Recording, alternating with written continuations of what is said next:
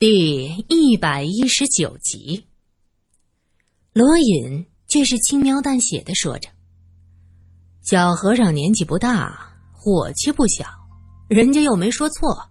这玲珑寺三大执事两个都出了事儿，志文他也……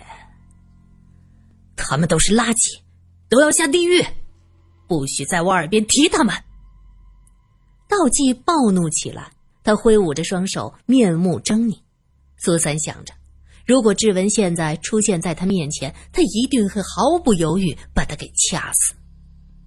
他忽然又想到方才看到道济敲木鱼，一下一下，当当当，这副庄严从容和现在的愤怒少年形成了鲜明的对比。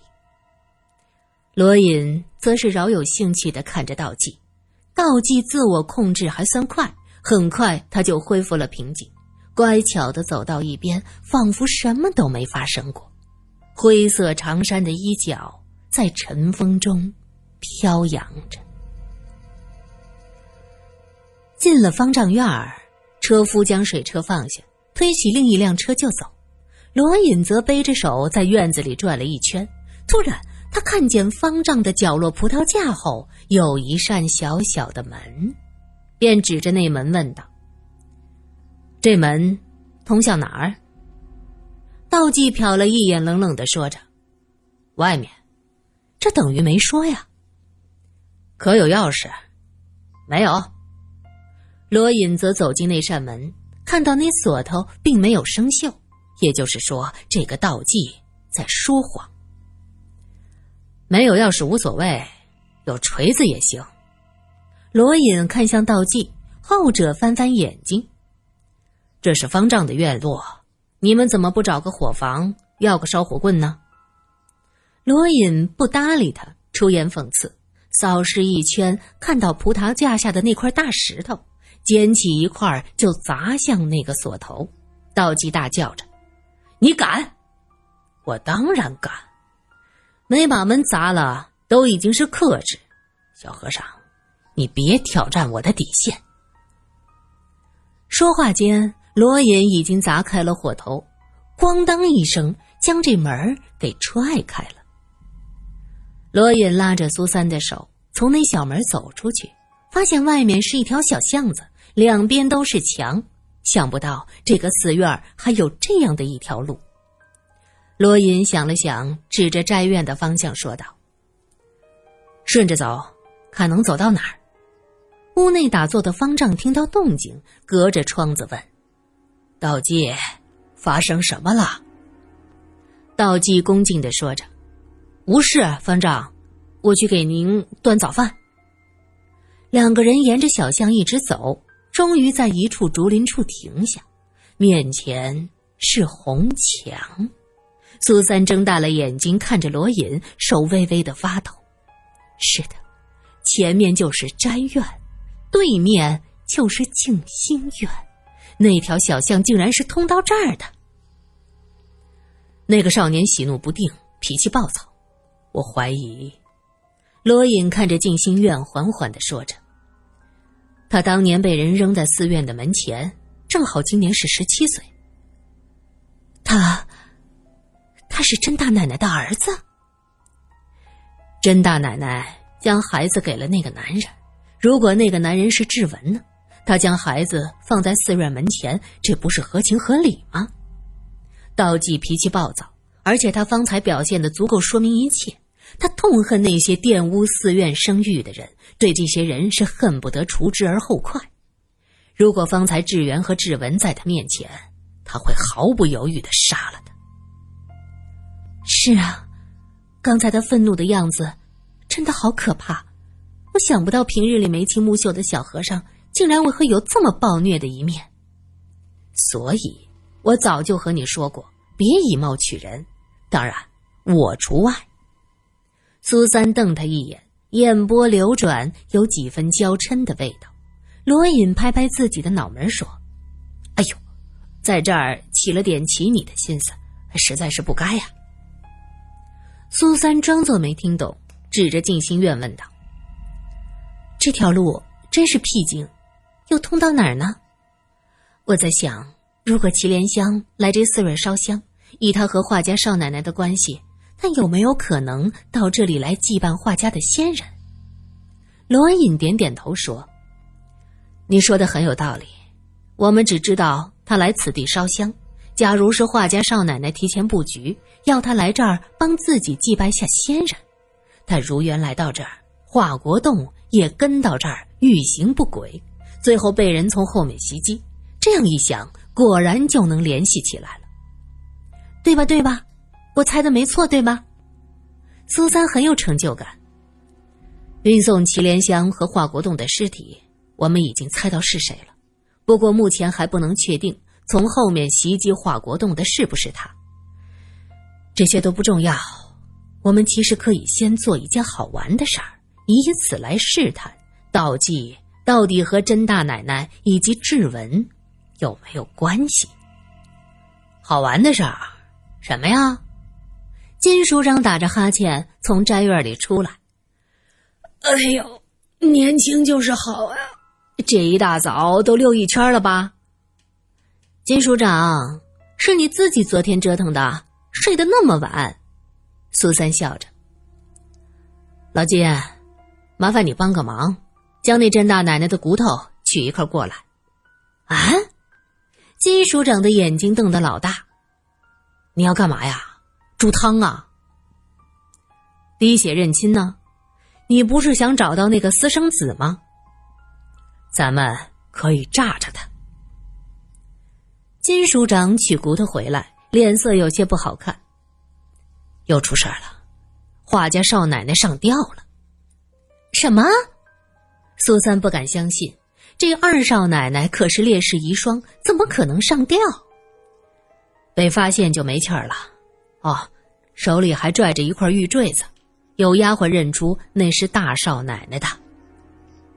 金署长叹了口气：“哼，这不是明摆着栽赃嫁祸吗？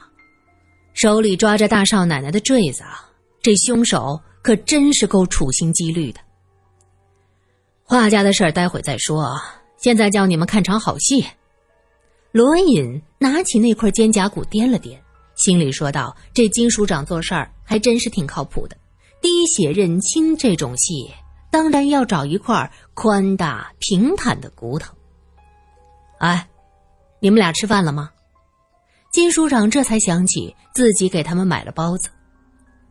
吃了，我们在外面的摊子吃了豆浆油条。罗隐拎着骨头说：“将和尚们都喊过来，一起看戏。”很快，大雄宝殿前站满了人。因为要求所有人都过来，除了老方丈，大家都到齐了。道济抱着胳膊站在一边。玲珑寺的僧人，除了方丈以外都在这儿，不知道金署长有什么事儿。智慧上前问着，金署长叉着腰说：“那个甄家的大奶奶。”听到他这话，众人眼光齐刷刷的看向人群中的志文。曾经生过一个儿子，嗯，不过呢，那时有战乱，孩子丢了。现在甄家大房只有一个继承人，所以嘛，就在全城滴血认亲。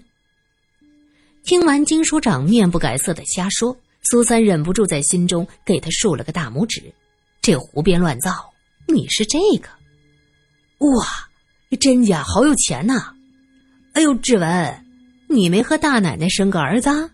呵，他就是生，那也是私生子，甄家的边儿沾不上。安静，安静，谁今年十七岁？站出来！金署长挥手叫大家安静。有两个小沙弥闻言，立刻眉开眼笑的走过去。人群中，一个和尚骂着：“道清，你个混蛋，你爷老子在这儿呢！”你去干什么？原来这是一对父子和尚。小和尚一听有大笔财产，不管不顾就往外冲。众僧人都哄笑起来。罗隐皱着眉，心想：这上梁不正下梁歪。玲珑寺作恶的似乎只有死去的智源一个人，其实从根子上就烂了。智慧瞪了小和尚一眼：“添什么乱？回去！”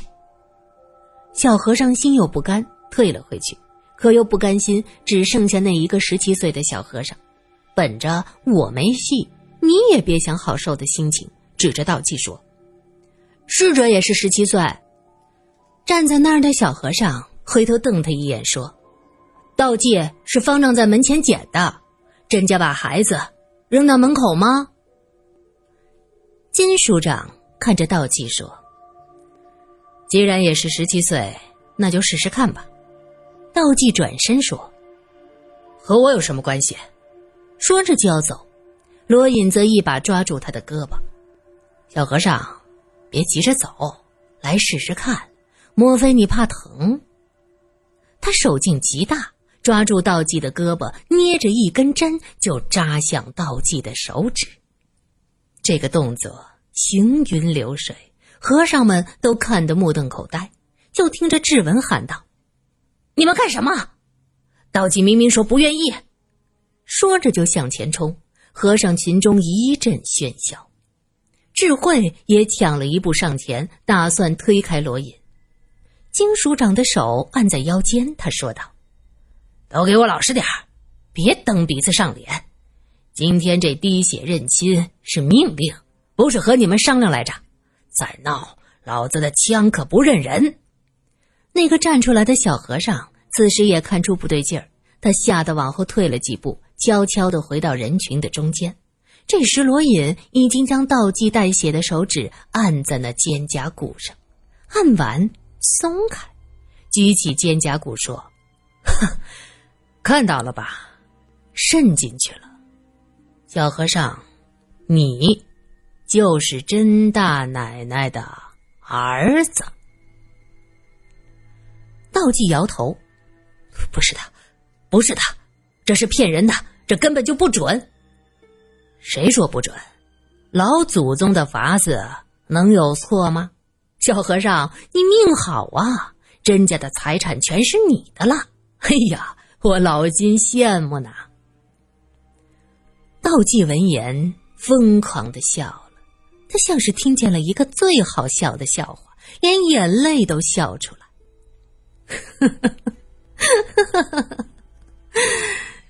一个私生子，一个偷情的私生子，继承甄家的产业。痴人说梦啊！这话像是从牙缝里挤出来，格外的凶狠。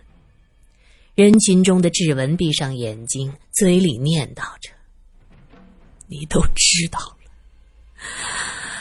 完了，原来你都知道了。对，我知道，我什么都知道。”那个贱女人竟然跑来认我！道济转向人群，将和尚们都吓了一跳。这个平日里白白净净的少年，此时眼睛是红的，面目狰狞，十分可怕。站在人群面前的小和尚吓得喊道：“哎呦，我的妈呀！”然后急忙向后退。道济的眼睛恶狠狠地盯着人群中的志文：“你也该死！”玷污寺院清誉的人全该死。志文满脸泪水。道济，你是何事？闭嘴！那个女人，她竟然跑来告诉我，说我是她和你的儿子。笑话，天大的笑话！你和志源平时搞的那些小把戏，当我不知道？你们这些污浊的人玷污了寺院的清净，通通该下地狱！他双手向上挥舞着，显然是激动之极。志文扑通一声跪在地上：“是我错了，是我做错了事。但是当年你母亲无罪呀，甄家娶她只是为了冲喜，她过门不到一个月就守了寡，是我将你放在寺院门前。”也想给你一个好的前程。方丈大师为人慈悲，你若是能由他抚养，比跟着我东躲西藏要好得多。你母亲后来水性杨花，我却从未怪过她，因为她给了我这个世界上最好的儿子。你可知道，我一天天看着你长大，我多开心！我闭嘴，闭嘴！我让你闭嘴！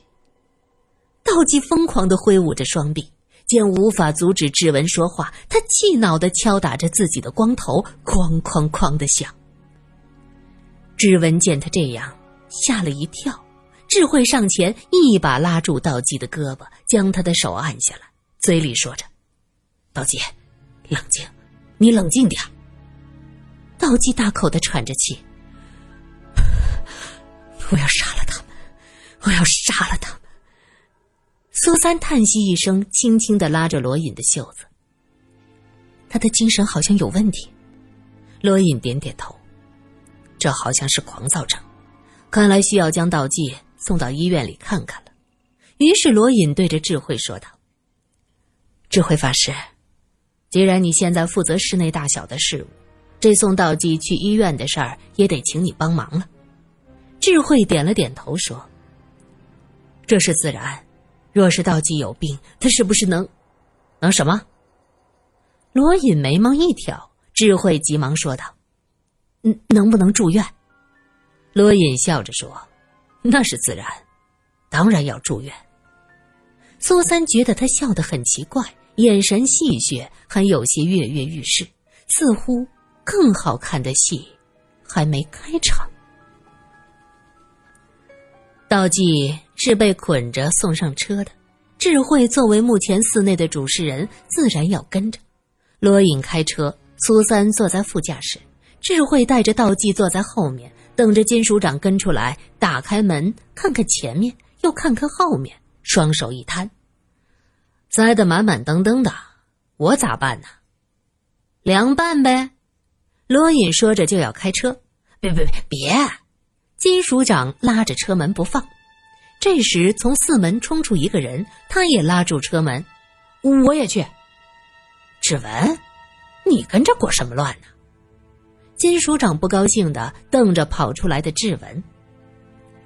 到底是当爹的，智慧在后座上叹息着。挤挤吧。